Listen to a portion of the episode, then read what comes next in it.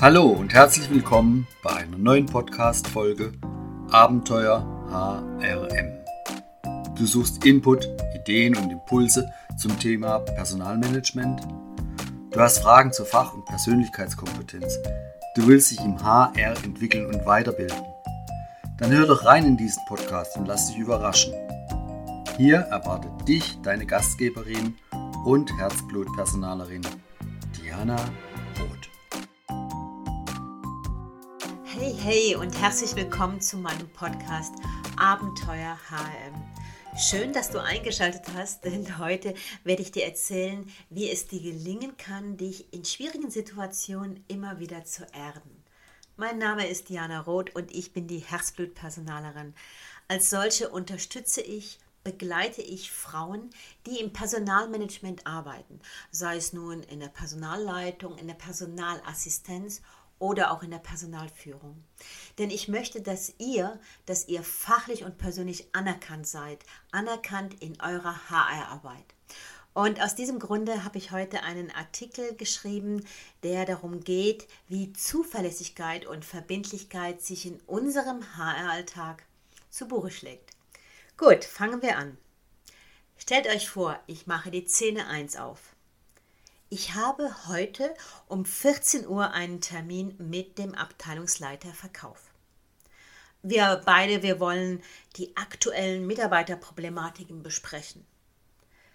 Er hat mir vorher in einem sehr langen Telefongespräch angegeben, um was es genau geht. Ich bin sehr gut vorbereitet. Die Personalakte von Frau Meier ist dabei und ja, genauestens geprüft. Und die Lohnentwicklung von Herrn Zimmermann habe ich ausgedruckt und die Entwicklung der letzten vier Jahre genau geprüft. Gut, und dann wollte ja der Abteilungsleiter Verkauf noch den Vertragsentwurf für Herrn Zosso und das habe ich mit dem Hausanwalt geprüft. Ja, und schlussendlich sind da noch zwei Vorschläge für einen anstehenden Teamentwicklungsprozess. Den habe ich ganz genau vorbereitet und mit kreativen Ansätzen bestückt. Ich freue mich auf das Gespräch. Es war jetzt lange fällig. Und heute Morgen noch in der Abteilungsleitersitzung sagte Abteilungsleiter Stark zum Big Boss, dass er heute mit mir eine Sitzung hätte. Und das macht er immer so ganz salopp. Er sagt dann, hey Chef, ich habe das voll eingetütet. Ich werde mich mit Diana nachher treffen. Okay. Ja, so sind die Verkaufsleiter. Es ist 14 Uhr 10. Ich warte noch. Okay. Ich habe ja mein Handy dabei. So kann ich ja noch die Mails checken und Anfragen von Mitarbeitenden beantworten. Es ist 14.20 Uhr. Ah ja, langsam werde ich doch nervös. Ich checke jetzt meinen Outlook. Doch der Termin war heute um 14 Uhr. Die Termineinladung wurde von Herrn Stark an mich gemacht. Warum zweifle ich immer wieder an mein Erinnerungsvermögen? Hey, typisch Frau oder, oder typisch Diana? Also, ich gehe zu unserem Empfang.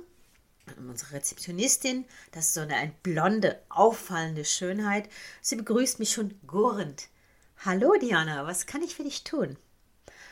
Ach, der Urs, den habe ich eben noch gesehen. Ich glaube, er ist im Personalrestaurant mit dem Abteilungsleiter Finanzen. Soll ich ihn anrufen? Nein, nein, lass mal. Äh, ich gehe hin und Bewegung tut mir gut. Also gehe ich ins Personalrestaurant und da treffe ich auf den Finanzchef. Er meint zu mir, dass Herr Stark, also der Verkaufsleiter, auf dem Weg zu mir ist. Ähm, er hat bemerkt, dass der mit einem Outlook-Erinnerung auf dem Handy erinnert wurde. Uiuiui, jetzt aber nichts wie schnell ins, ins Zimmer, der wartet vielleicht schon auf mich. Ich komme im Zimmer an, kein Verkaufsleiter. Aber da läutet ja schon mein Handy und eine Bewerberin ist im Apparat. Ich kläre Ihre Fragen und nutze die Wartezeit. 14.40 Uhr. Herr Stark ist immer noch nicht da. Ich rufe ihn an. Er meldet sich und sagt ganz salopp auf seine unverwechselbare Art, ja, ja, ja, wir hatten einen Termin, sorry, sorry, aber du, können wir das auf nächste Woche verschieben? Ich habe jetzt noch anderes zu tun. Ja, HR ist Dienstleister. HR ist Sparringpartner. Mhm. Und HR hat Verständnis. Räumt die Akten wieder ein und verschiebt den Termin, ist doch klar. Übrigens, das war die dritte Terminverschiebung von Herrn Stark in einem Monat. Kennt ihr sowas oder passiert mir das nur? Da gibt es doch Personen, die tragen ihre, ihre Kunden auf Händen. Das sind aber auch die Personen, die schleimen den Big Boss so richtig voll. So voll, dass sie aufpassen müssen, dass sie nicht noch auf der Schleimspur selber ausrutschen. Aber wenn sie denn einen ach so wichtigen Termin beim HR haben, tja, dann kann das mal vergessen gehen. Hm? Böse, ja, ich denke, böse wertende Gedanken von mir. Ja, ich bin manchmal eine genervte Personalerin, ich gebe es zu. Das kann doch mal vorkommen.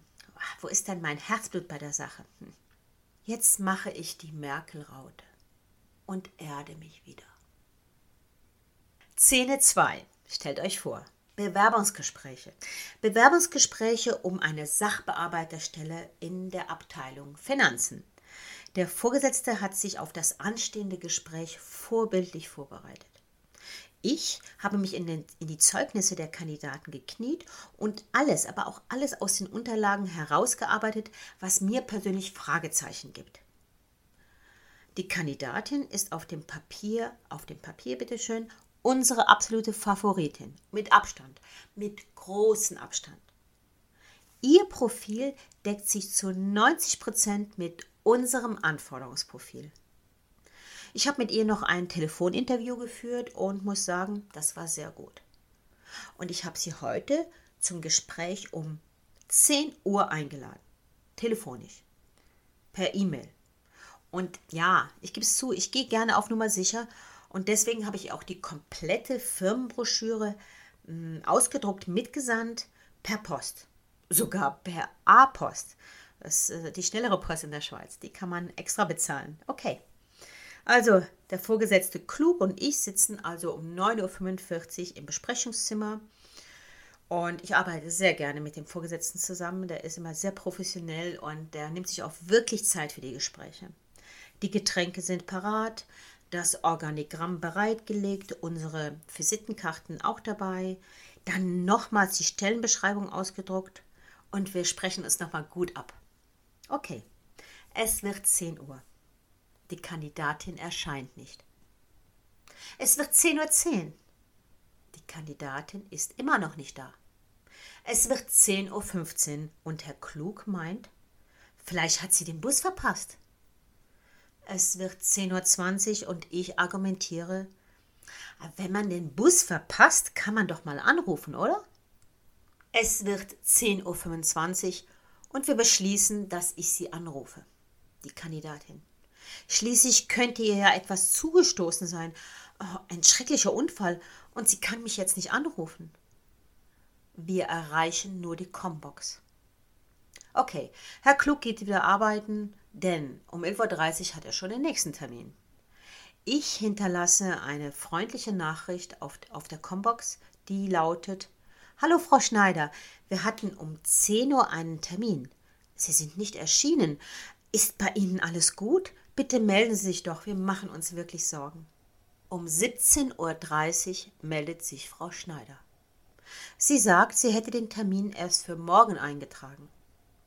Ich weise sie freundlich, aber doch überrascht auf mein Mail hin. Frau Schneider sagt, sie hat kein Mail von mir erhalten. Ich weise Sie auf unseren Brief mit A-Post hin.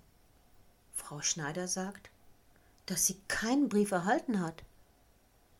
Frau Schneider bittet mich inständig, inständig, ihr nochmals eine Chance zu geben. Sie wäre so, so interessiert und die Unzuverlässigkeit der Post dürfte man ihr persönlich doch jetzt nicht nachtragen. Ich diskutiere anschließend lange, lange mit dem Vorgesetzten. Wow, er lässt sich erweichen. Ja, ich darf Frau Schneider nacheinladen. Ja, und Frau Schneider kommt am nächsten Tag. Eine strahlende, eine, eine junge Frau voller Leichtigkeit. Der Halo-Effekt schlägt voll bei mir ein. Sie erinnert mich an meine Tochter und ich bin sehr verzeihend gestimmt. Und als erstes entschuldigt sie sich eingehend und meint, es ist so, so komisch, dass ich weder ihr E-Mail noch ihre Post erhalten habe. Und dabei verschweigt sie natürlich völlig unsere telefonische Abmachung. Okay, okay. Ich sollte zukünftig noch SMS nachsenden. Das ist mein Learning daraus. Aber dann sagt Frau Schneider, in meinem Mietshaus heißt noch eine Frau Schneider. Vielleicht hat sie ja die Post bekommen. Zum Dank, dass wir sie nun doch noch eingeladen haben, dass wir ihr doch noch diese Chance geben, überreicht sie dem Vorgesetzten eine große Packung Merci-Schokolade. Ja, Herr Klug ist ein Schleckermaul und auch ein wenig schokoladensüchtig. Er lächelt verschmitzt. Volltreffer. Das Gespräch mit Frau Schneider war gut. Fachlich, ja, fachlich wäre sie wirklich die ideale Person. Aber der Vorgesetzte, also Herr Klug und ich, haben immer noch Bauchweh. Ich weiß nicht, wie verbindlich und zuverlässig Frau Schneider ist. Aber ich fühle mich als Fürsprecherin und merke ja an, dass es ja wirklich alles so gewesen sein könnte. Zufälle gibt's. Frau Schneider schreibt uns noch am Abend ein begeistertes, ein euphorisches Mail. Das ist mein absoluter Traumjob. Ich werde alles tun, um in Ihrem Unternehmen die Bestleistung zu erbringen. Ich würde mich so, so freuen, wenn ich eine Zusage bekäme. Ja, ich habe gelernt, solche Schreiben, insbesondere solche euphorischen Schreiben, mit einer gewissen Distanz zu betrachten und gehe in den Feierabend. Das Mail ging übrigens an mich und an den Vorgesetzten. Ja, und am nächsten Tag, ausgeschlafen und gut gelaunt, bespreche ich alle Kandidaten mit Herrn Klug. Der Abteilungsleiter wankt nun zwischen Frau Schneider und einem Herrn Müller. Ich kann ihn verstehen. Aber das begeisterte Mail von Frau Schneider entfaltet, entfaltet die Wirkung. Oder war es vielleicht die Schokolade? Herr Klug tendiert leicht in die Richtung von Frau Schneider und bittet mich, sie nochmals anzurufen und gewisse Punkte abzufragen, damit wir dem noch genauer auf den Grund gehen können und auch rechnerisch auf eine Punktzahl kommen, wo wir mit gutem Gewissen sagen können, es ist Frau Schneider. Fünfmal, ja, Fünfmal versuche ich an diesem Tag Frau Schneider anzurufen. Ich habe ja auch nichts anderes zu tun, als am Telefon zu kleben. Schlussendlich spreche ich ihr auf die Combox und bitte um Rückruf. Es passiert nichts. Am nächsten Tag, ja, Monatsende nähert sich natürlich und Entscheidungen stehen dringend an, Probezeit, Kündigungsfristen und, und, und, versuche ich es erneut. Und tatsächlich ja, tatsächlich, ich erwische Frau Schneider auf dem Weg zur Arbeit. Sie ist, ja, sie ist völlig überrascht und überrumpelt. Nachdem ich ihr alle meine Fragen gestellt habe, habe ich so ein komisches Bauchgefühl. Irgendwas stimmt hier nicht. War es ihre Stimme? War es ihre Antworten? Also, ich spreche sie direkt darauf an und zwar so. Frau Schneider, wenn Sie in einer Stunde von mir einen Anruf bekämen und dazu ein klares Jobangebot, sind Sie dann immer noch dabei? Am anderen Ende des Hörers herrscht Stille. Aha, mein Bauch, dieser blöde Kerl hat mal wieder recht. Frau Schneider? Frau Schneider erklärt mir, dass sie gestern ein viel, viel besseres Stellenangebot erhalten hätte und daher nicht annehmen kann. Sie hätte diesem Stellenangebot schon zugesagt. Zufälligerweise ist das gerade gestern gewesen. Oha, oha. Ja, okay, Diana, ruhig. Das ist doch völlig legitim. Eine Personalerin muss dafür Verständnis haben. Ich mache die Merkel-Raute und erde mich. Szene 3. Für meinen HR-Podcast, also für diesen Podcast, den du jetzt hörst, habe ich eine der ganz großen der Podcast-Szene für ein Interview gewonnen. Ich freue mich so riesig. Ich bereite alle Fragen vor, ich bereite die Technik vor, ich sende die Frageliste. Ich, ich bin ehrlich gesagt mächtig nervös. Meine Interviewpartnerin ist im HR ganz, ganz groß und kann meinen Hörer und Hörerinnen ganz viel Mehrwert geben. Also ich bin so, so stolz, dass ich sie gewonnen habe. Sie war ja auch sofort bereit, als ich sie vor sieben Tagen ansprach. Eine Stunde vor unserem Termin chattet sie mich im Facebook Messenger an. Bleibt es bei unserem Termin, Diana? Ich bestätige. Punkt 9.30 Uhr sitze ich am Skype und warte auf die Aufnahme der Skype-Einladung. Um 9.30 Uhr hatten wir einen Termin vereinbart. Mein Herz klopft wie verrückt.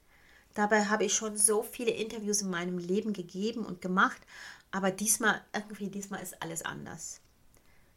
Um 9.45 Uhr ist Frau Big HR immer noch nicht im Skype eingetroffen. Aber ja, ich sehe, dass sie in einer Facebook-Gruppe aktiv ist. Ich chatte Frau Big HR freundlich an und frage, ob wir nun starten können.